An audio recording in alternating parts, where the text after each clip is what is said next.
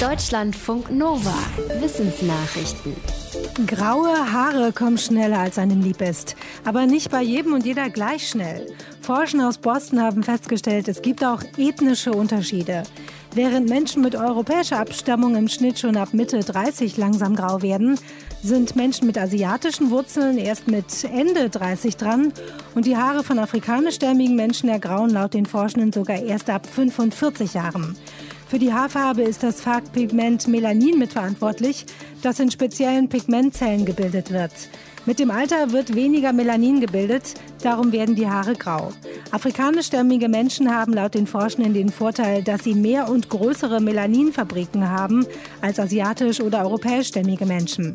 Darum werden ihre Haare weniger schnell grau. Für die Studie wurden die Ergebnisse von rund 70 Studien zusammengetragen. Vielleicht lässt sich ein großes Tierwohlproblem der deutschen Landwirtschaft in Zukunft öfter per Spritze lösen. Die Kastration von Ferkeln, damit später vom Schweinefleisch kein unangenehmer Geruch ausgeht. Seit diesem Jahr ist es verboten, Ferkel kurz nach der Geburt ohne Betäubung zu kastrieren. Vertreter der Landwirtschaft kritisieren, als es als zu teuer und zu aufwendig, die Tiere für den Eingriff unter Vollnarkose zu setzen. Eine der Alternativen ist, die Ferkel chemisch per Spritze zu kastrieren. Zumindest für die Zeit, in der sie sonst den Ebergeruch entwickeln würden. Das wiederum ist auch mit Aufwand verbunden. Schweine bekommen dafür im Moment zwei Spritzen, wenn sie schon in der Mast sind.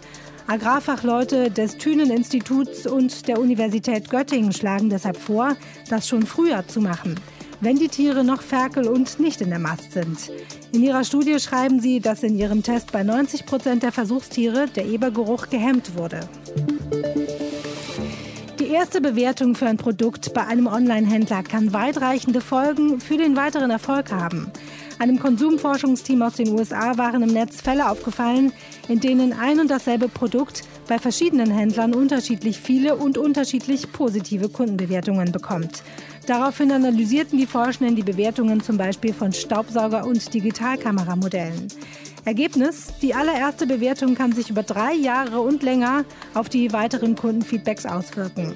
War sie negativ, verkaufte sich ein Produkt nicht nur anfangs schlechter, da es weniger gekauft wurde, kamen auch weniger neue Bewertungen dazu.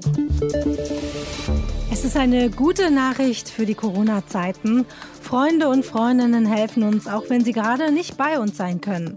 Ein Forschungsteam der Universität Innsbruck in Österreich kommt zu dem Ergebnis, es können schon ein paar Worte und ein Foto reichen, damit es uns etwas besser geht. Die Forschenden fassen es so zusammen. Eine aufmunternde Botschaft wirkt sich positiv auf die Fähigkeit aus, mit negativen Gefühlen umzugehen. Die Forschenden haben für ihre Studie mit Gehirnscans untersucht, wie Gefühle und Freundschaft in einzelnen Hirnarealen zusammenwirken. Dabei werteten sie die Ergebnisse von 37 Testpersonen aus, wie sie auf Bilder mit Angstmotiven reagierten, unter anderem wenn sie dann noch Fotos ihres besten Freundes oder ihrer besten Freundin sahen. Die Zahl der Probanden und Probandinnen in der Studie war allerdings verhältnismäßig klein. Die Forschenden selbst sprechen von einer Stichprobe. Sie halten das Ergebnis aber für genau genug, um es auf die Allgemeinheit zu übertragen. Weltweit wird wohl mehr Abwasser wieder aufbereitet als bis jetzt angenommen. Forscher aus mehreren Ländern kommen zu dem Schluss, dass wohl die Hälfte des Abwassers der Menschheit geklärt wird. In älteren Schätzungen lag dieser Wert eher bei 20 Prozent. Die Forschenden haben für ihre Studie andere Abwasserstatistiken aus verschiedenen Ländern genutzt und hochgerechnet.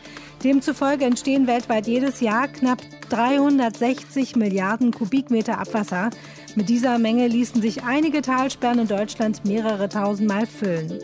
Die Forschenden sehen das Ergebnis ihrer Studie allerdings nicht nur positiv. Ihnen zufolge fehlen Kläranlagen meistens in Entwicklungsländern, in denen gleichzeitig die Bevölkerung stark wächst. Und nur jeder neunte Liter aufbereitetes Wasser wird wieder genutzt, zum Beispiel für die Landwirtschaft. Wer sucht was im Internet? Daraus lassen sich allerhand Vorhersagen ableiten, zum Beispiel Grippeausbrüche, wenn Kranke nach Symptomen googeln. Ein ähnliches Prinzip funktioniert laut Forschenden der New York University auch für Covid-19. Sie haben einen Mobilitätsindex erstellt, der ziemlich sicher größere Ausbrüche vorhersagen könnte. Die Idee, wenn viele im Netz nach Aktivitäten suchen, die man zu Hause machen kann, dann sind größere Ausbrüche eher unwahrscheinlich. Je mehr Leute Aktivitäten suchen, die sie woanders machen können, zum Beispiel essen gehen oder ins Theater, desto wahrscheinlicher ist ein größerer Ausbruch ein bis zwei Wochen später. Die Forschenden haben für ihren Versuch Daten von Google-Suchen verwendet und diese dann nach der Inkubationszeit zwei Wochen später mit Zahlen zu Neuinfektionen abgeglichen. Tatsächlich passten die Fallzahlen zu ihren Voraussagen in fast allen untersuchten US-Bundesstaaten. Deutschlandfunk Nova